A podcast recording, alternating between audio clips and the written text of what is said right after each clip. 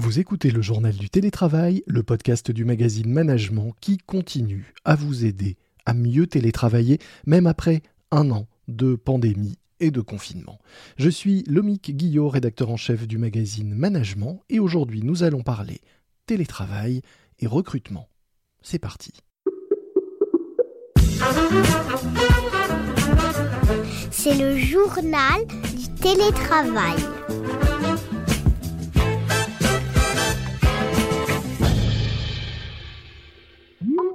Un salaire 10% au-dessus de votre rémunération actuelle, une belle voiture de fonction, 6 semaines de congés payés, une mutuelle qui rembourse même vos massages pour le dos, un grand bureau rien que pour vous avec une moquette aussi épaisse qu'un cheesecake.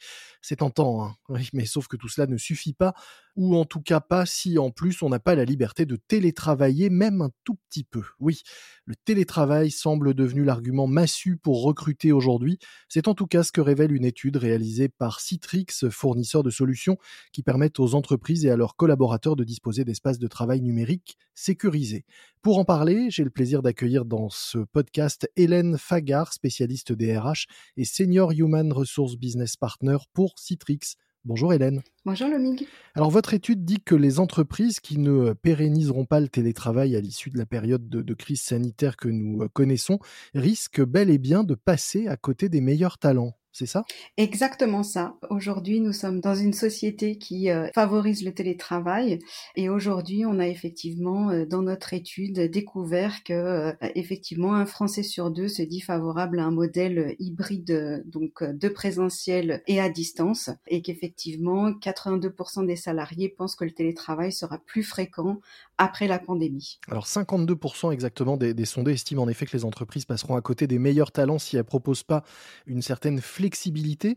Est-ce que vous savez un peu plus de, quelle flexibilité on parle? Quelle dose de télétravail euh, veulent les, salariés? Ou en tout cas de quoi est-ce qu'ils ne veulent plus? Dans l'étude, en fait, euh, on a également regardé euh, les différentes tranches d'âge, puisque ça peut être aussi intéressant de voir si les nouvelles générations ont envie de plus de télétravail par rapport aux plus anciennes générations. Mmh La vraie question, effectivement, qu'on peut se poser, c'est de quel type de flexibilité on est en train de parler. L'analyse que, que nous en avons faite, c'est effectivement plusieurs critères. Le premier, c'est que euh, le modèle hybride correspond à un changement aussi de méthodologie de travail, de fréquence de travail. Donc ça, c'est un premier point. Mmh le critère de choix, comme vous le disiez, pour les talents, pour les recruter, mais aussi pour les fidéliser, ça passe effectivement par une flexibilité en termes de euh, non seulement de lieu de travail, c'est-à-dire que euh, les entreprises aujourd'hui ont bien conscience que les missions que les salariés et les collaborateurs peuvent effectuer ne dépendent pas forcément d'un seul lieu, euh, mais bien de, l'intérêt et de l'engagement de leurs salariés. Et puis aussi euh, cette flexibilité aujourd'hui euh, qui est essentielle pour bien mener en fait euh, la vie personnelle des salariés, des collaborateurs, pour permettre un, meilleur engagement de, leur part. Ça, on va y revenir. Peut-être juste un chiffre euh, sur euh, le recrutement en lui-même.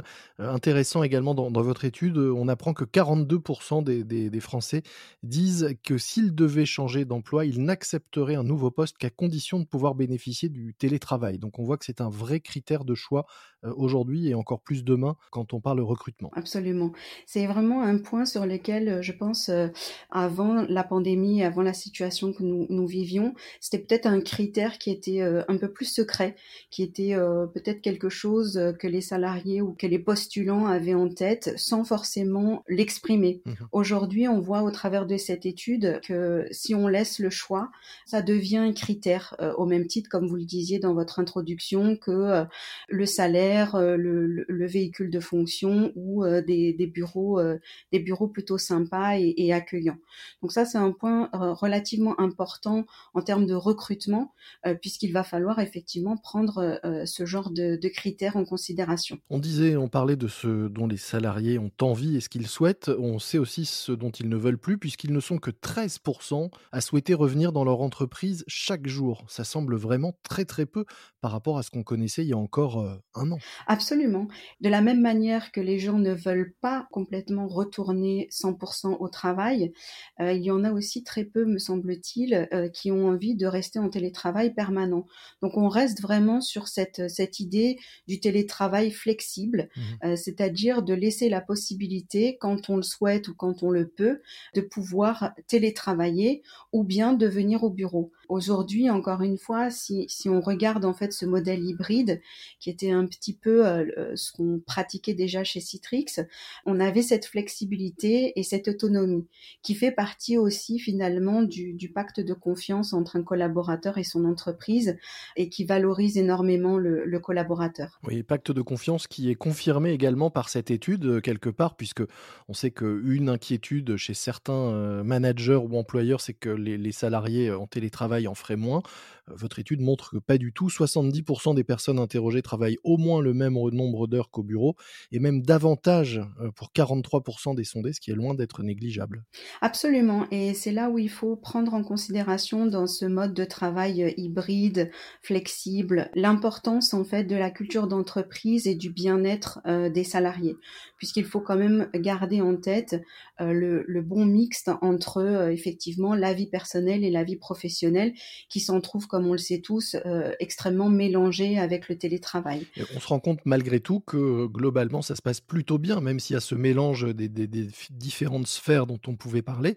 39% des personnes interrogées par euh, votre sondage pensent que la pandémie a eu un impact positif euh, sur leur vie personnelle, notamment grâce à cet aménagement du temps de travail, l'absence de temps de trajet et autres. Exactement. Il y a aussi deux autres chiffres qui, me semblent aussi intéressants à ajouter à, celui que vous venez de, citer. On a 48% des sondés qui s'estiment soutenus par leur entreprise mmh et 45% qui sont soutenus par leur manager. Donc on le voit bien, si aujourd'hui il y a une amélioration face au travail hybride, c'est aussi parce que c'est tout un écosystème qui finalement se mobilise pour que ça se passe le mieux possible, avec parfois des méthodologies de management qui ont dû se transformer et évoluer très très rapidement. C'est-à-dire qu'au-delà de euh, l'installation physique et les outils technologiques qui doivent être mis en place pour permettre le télétravail de leurs salariés, la deuxième grande ligne, c'est vraiment comment on adapte nos méthodologies de travail, comment on adapte notre méthodologie de communication et bien sûr nos méthodes de management. Alors justement, comment est-ce qu'on les adapte, euh, ces méthodes, chez Citrix? Je disais que vous êtes spécialiste des solutions qui permettent aux entreprises et à leurs collaborateurs de, disposer d'espaces de travail numériques sécurisés, donc euh, de favoriser le, travail à distance. Mais chez vous, euh, comment est-ce que toutes ces, ces idées se, traduisent concrètement? Chez Citrix, de manière très humble, nous n'avons pas de baguette magique, malheureusement, mais la manière dont nous abordons les choses, c'est qu'effectivement, nous avons une culture d'entreprise qui nous permet euh, vraiment de, voilà, de ne pas avoir de barrières par rapport euh, au télétravail. On n'en a jamais eu, donc c'était pas un obstacle pour nous de, à lever pendant la pandémie. Euh, l'idée, c'est aussi de, de, poursuivre notre réflexion sur le post-pandémie, mmh quand on va pouvoir accéder de nouveau à nos locaux, et de poursuivre finalement cette méthode de travail flexible. L'idée, c'est quand même d'avoir des moments de partage, de ce que j'appelle moi de, partage d'intelligence collective, qui est euh, extrêmement importante euh, dans, nos métiers. Et puis aussi, euh, ne nous le cachons pas, se retrouver, je pense que ça fait partie un petit peu des, réjouissances qui nous attendent. Ce qui peut faire effectivement du bien au moral. Vous parliez des, bénéfices mutuels que ce travail hybride et ces nouvelles formes de, travail peuvent procurer. On peut en citer quelques-uns qui ressortent de, de votre étude. les salariés interrogés disent que le, travail et le télétravail leur a permis de passer plus de temps avec leur famille, à 19%. 13% disent que cela leur permet de s'adonner à leur passe-temps favori. et tout simplement, on n'y pense pas, mais c'est vrai que 14% disent aussi que de travailler à domicile leur permet de dormir plus longtemps. Et on sait à quel point c'est important puisque bah voilà, ça favorise la concentration et l'efficacité, moins de fatigue, c'est aussi plus de, performance finalement. Et c'est là qu'on rejoint le bénéfice mutuel, puisque pour l'entreprise, vous écrivez ainsi que grâce à ces nouvelles formes de travail, nous pourrons assister, je, je vous cite cette fois-ci, nous pourrons assister à l'éclosion d'une nouvelle génération de travailleurs plus heureux et plus loyaux envers leur entreprise, parce qu'ils auront eu le choix de travailler là où ils se sentaient le mieux. C'est ainsi que, que vous voyez l'avenir du travail et du télétravail chez Citrix. Absolument, c'est une phrase de Mario Derba, donc euh, notre notre VP euh, Sales pour pour la région Sud Europe. Mhm. L'idée derrière ça, c'est de se dire que le lieu de travail ne définit pas finalement la productivité d'un d'un collaborateur.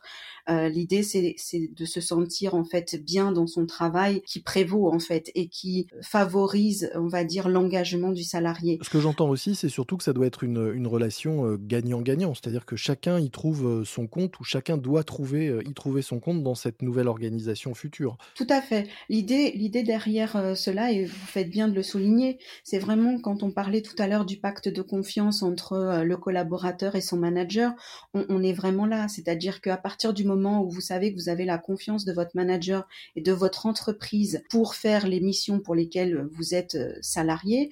D'un autre côté, vous en bénéficiez euh, évidemment et, et vous êtes euh, de facto beaucoup plus engagé et peut-être même plus productif.